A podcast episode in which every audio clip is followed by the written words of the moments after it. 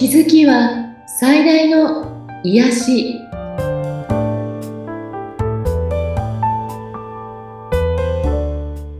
皆さんこんにちは。アトラクションカウンセラーの広田ゆかりです。アシスタントの菅千奈美です。ゆかりさんよろしくお願いいたします。よろしくお願いします。さあ今回はどんなテーマでお話しいただけますか？えっ、と今日は、はい。えーと私 TVer でちょっと見たテレビ番組の話をしたいんですね。ええ明石家さんまの画商プロジェクトっていうのをご覧になったことあります？いや、ないと思います。私も初めて見たんですけどええ、2年ぐらい前からスタートしてるみたいなんですね。ええ、あのーさんまさんがはい。番組の中で、ええ、えっと、ノードックというのを人生で初めて受けてええ、でその時にうんそのさんまさんの脳がどこの部分が優れているかをこう調べたっていうかねはい。あってうん。その優れているところを総合した結果さんまさんに一番向いている職業は画商だっていうのが出たんですって。はい。でなぜ画商かというとええ、さんまさんは視覚、視力っていうんじゃなくて視覚の力はいがうん。素晴らしいっていう、これって私なんかはーと思ったんですけど、ええ、例えばトーク番組とかではい。話を回したりとか、うん。面白いことに突っ込んだりするっていうのも、はい。見た瞬間でわかるとかいう、そういう感覚が多分優れてるんだと思うんですね。はい。うん。で、その絵を見る力、物を見極める力、うん。あるっていうのと、あとはそれをプレゼンしたり売り込んだりする力もちろんある。うん。あえーさんまさんは画商が向いてるんですよっていうのがテレビ番組で分かったそうなんです。はい。うん、そしてそれで、それなら画商をやってみようよっていうことで、その画商プロジェクトが始まって、ええ、えっと、そこに応募してきた中の絵の中から、さんまさんがこれいいじゃないかっていうのを選んで、はい。過去にね、もう個展のサポートをしたりして、かなり皆さん売れる人になってるんですね。はい。うん。そして、その中でも、今回のオークションがあったんですけど、これは日本であったオークションなんですけど、はい。それに何人だろう、かなり、えー私がテレビで見ただけで6、7人の方が出てらっしゃったんですけど、ええ、その方たちの作品がすごい値段で売れていくわけです。はい。で、海外投資家の方たちとかが競って値段釣り上げて買っていくんですよね。はい。でも、その中でも私、シオンさんっていう方の絵がすごく素敵だなと思って見たんですけど、ええ、この方は女性で、主婦で、えお子さんに絵を教えるお仕事をされていて、はい。自分の絵は絵に自信がなくて、今まで一枚も絵を売ったことがなかったという人なんですね。うん。うん。でもその方の絵が、なんと1枚360万円とかで売れるわけです。すごい金額ですね。もう、あの、涙流されていましたけど、はい。もうね、どの方もうん。何年先までも予約でいっぱいだという状況になってましたね。すごくないですか？私もなんか、へーワクワクしました。はあ。なんかこんな風に、あの、どの絵も本当に素敵だったんですね。うんうん。で、だけど、もしこの番組っていうか、これに出会わなかったら、うん。なかなか世に出られずに、はい泣かず飛ばずだったという方が多いんじゃないかなと思うんです。うん。うん。で、まあ、その番組としてやっぱりプロジェクトをしたっていう、まあ、素晴らしさもあるけれども、はい。さんまさんっていう方の、うん。なんて言うんでしょうね、徳っていうか力っていうかすごいなと思って、ええ。そういう発見する力も含めてね。うんうんうん。で、その、絵もね、皆さんぜひググって、あの、さんまの画商プロジェクトで見ると出てくるので、はいぜひご覧になってほしいんですけど、うん。えっと、何ヶ月か後にはね、香港で、その、またオークションがあって、はい。もうオークションの後して、さんまさんそこでも行くみたいなんですよね。はあ。うんだんだん、またさらにね、大きくなっていくんですね、規模がね。で、でも、その画商でオークショナーなんだけれども、うん。相変わらず、あの、お笑いの MC やってる時と同じなんですけど、あんな感じで。ボケるし。ねえ。うん。でもなんかあの、その無名の人がよく世に出てく。例えば、ボーカリストがオーディションで受かってくとかね、うんうんダンサーが受かるとか、はいい。ろんなのあると思うんですけど、私、絵がやっぱりこう脚光を浴びてこうなるっていうのを初めてテレビで見ましたけれども、うんうん。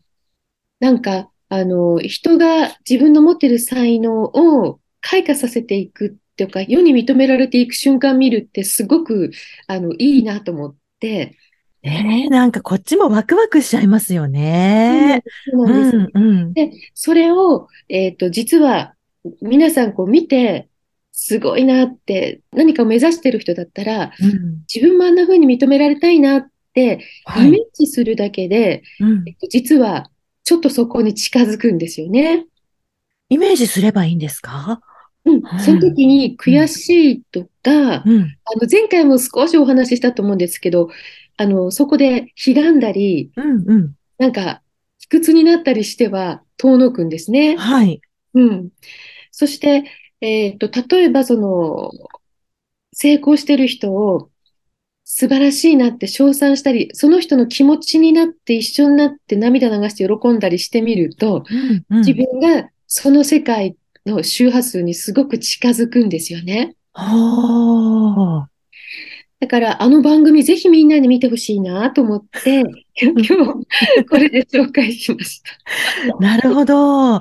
じゃあ、それを見ながら、ちょっと自分自身のことも、いい方にイメージししつつ、見ればいい感じですか、うんそうですね。うん別にうん絵を描いてる人だけじゃなく、うん、うん、うん。で、あの、何かを志しているとか、これをはいやっぱり世に出したいと思ってる人は特に見るといいなと思うし、うん、うん。あとは、えっと、さんまさんという方が、うん、例えばこう、世の中の人をとにかく笑わせたいんだということで、その、生きてきてる人ですよね。はい。そこに全部を、あの、投入している方と言っても過言ではないと思うんですけど、はい。あの方の徳の積み方ってなんかなかなかすごいなと私いつも思っていて、はい。うん。なんか例えばこう、たくさんの人を世の中にスターを出してきましたよね。ええあ。後輩芸人だけではなくてう、んうんなんかいろんな素人の方からスターにとはい。か、うん、そういうこともあるし、うん。あとは、あの方が、えっと、起きて半畳寝て一畳だっけ？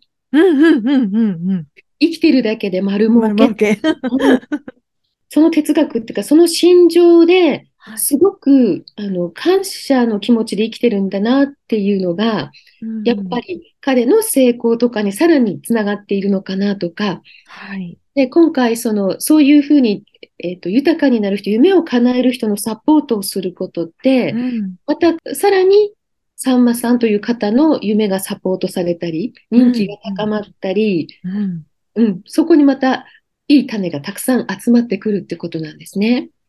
うん。だから、とってもね、すごくいい番組だなと思ったんですよね。確かにあの、さんまさんの番組って、ね、なんかちょっと面白くてクスッと笑っちゃったり、そういうところがありますけど、またちょっといつもとは違ったね、その絵を扱うっていうところが、また面白そうだなって思いましたね。うん。ねなんか私、あの、才能開花番組結構好きで、うん、うん、うん。毎週必ず見、見ているバラエティはフレバトなんですね。はい。うん。あれもほら、いすごく意外な方がとってもほら上手だったり、ええ、俳句で意外な人が意外なセンスを発揮したり。そうですね。あれ、うん面白いですよね。ねえうん、うん、うん。だから、あ、やっぱり人ってどこでどんな才能が開花するかわかんないなと思って。それが別に全部お仕事ではなくても、はい。やっぱり自分を制限しないで、うんいろいろ挑戦してみたり、うん。自分の好きだ、楽しそうだなと思うことをやってみることってすごく大事だなと思うんですね。はい。うん。そうですよね。うん。なんか、ね、自分も俳句習ってみようかなとか、かあの、ね、夏井先生の本を読んでみようかなとか、はい。出版されてますもんね。ねなんか、そういう才能開花というものを、ちょっとこう、意識したらいいなと思ったのと、はい。その才能開花という意味では、ほら、うんと、プペルで有名なあの、キングコング西野さんね。はい。うんうん。あの方も最初絵本の絵を描き出した時は、うんえきっかけは何かって聞かれたら、タモリさんに絵描いてみたらって言われたっていう話有名ですよね。はい。うんうんうんうん。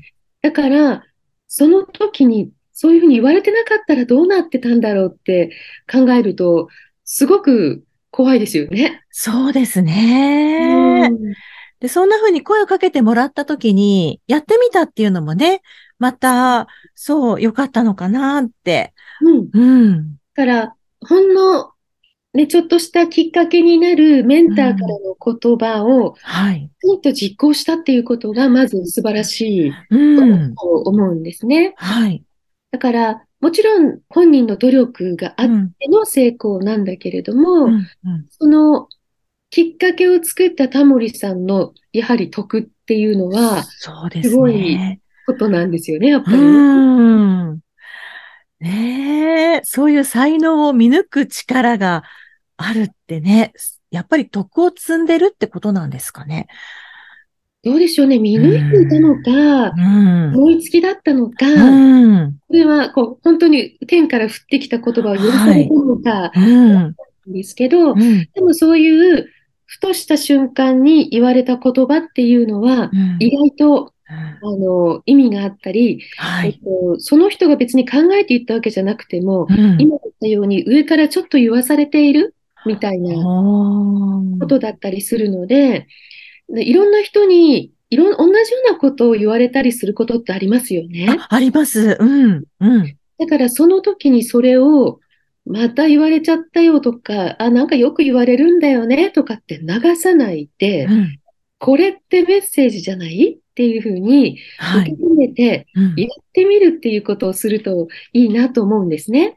うーん。私自身もそういう占い的なお仕事とかカウンセリングのお仕事いいんじゃないっていうようなことは昔から何度も言われたけれども、はい。あよく言われるのよねっていう感じで、あの、それをあんまりこう本気で受けてなかったなって今振り返るとですね、はい。うん、でも早い段階からそのメッセージって来てたなと思うんですよ。うーん。だから、えー皆さんに、えっと、いろんな人が口を借りて言ってくれている、そのメッセージに気づくっていうのが今日の、あの、お伝えしたかったことの一つなんですね。ああ、いいですね。うなんか確かに言われてみると、あ、このことよく言われるなとかありますよね。うんうんうんうん。だからそれが、例えば、欠点っていうか、直さなきゃいけないことだったりしても、はい。それを、やっぱり受け止めた方がいいし、そうですね。うんうんうん。気にしないとかじゃなくて、それを受け止めようよ、みたいなね、はい。だし、うんあと、やっぱりその才能とか褒められること、うんうんううんん。それって、あの、自分の思い込みの枠をちょっと外して、はい。で、受け止めてみるとうんいいかなというふうに思います。はい。はいそう。すると、また何かね、新しい道が開けてくるかもしれませんしね。ねそうすると人生が、あの、すごくまた楽しくなると思うんですよね。はい。ぜひ、日頃ね、言われてる言葉があるかなって、ちょっと思い返してみてほしいですね。はい。番組を聞いて、ゆかりさんのセッションを受けてみたいですとか、ご感想、ご質問などがありましたら、番組説明欄にゆかりさんの LINE 公式アカウントの URL を記載しておりますので、そちらからお問い合わせお願いいたします。はい。じゃあ今日もありがとうございました。はい、ありがとうございました。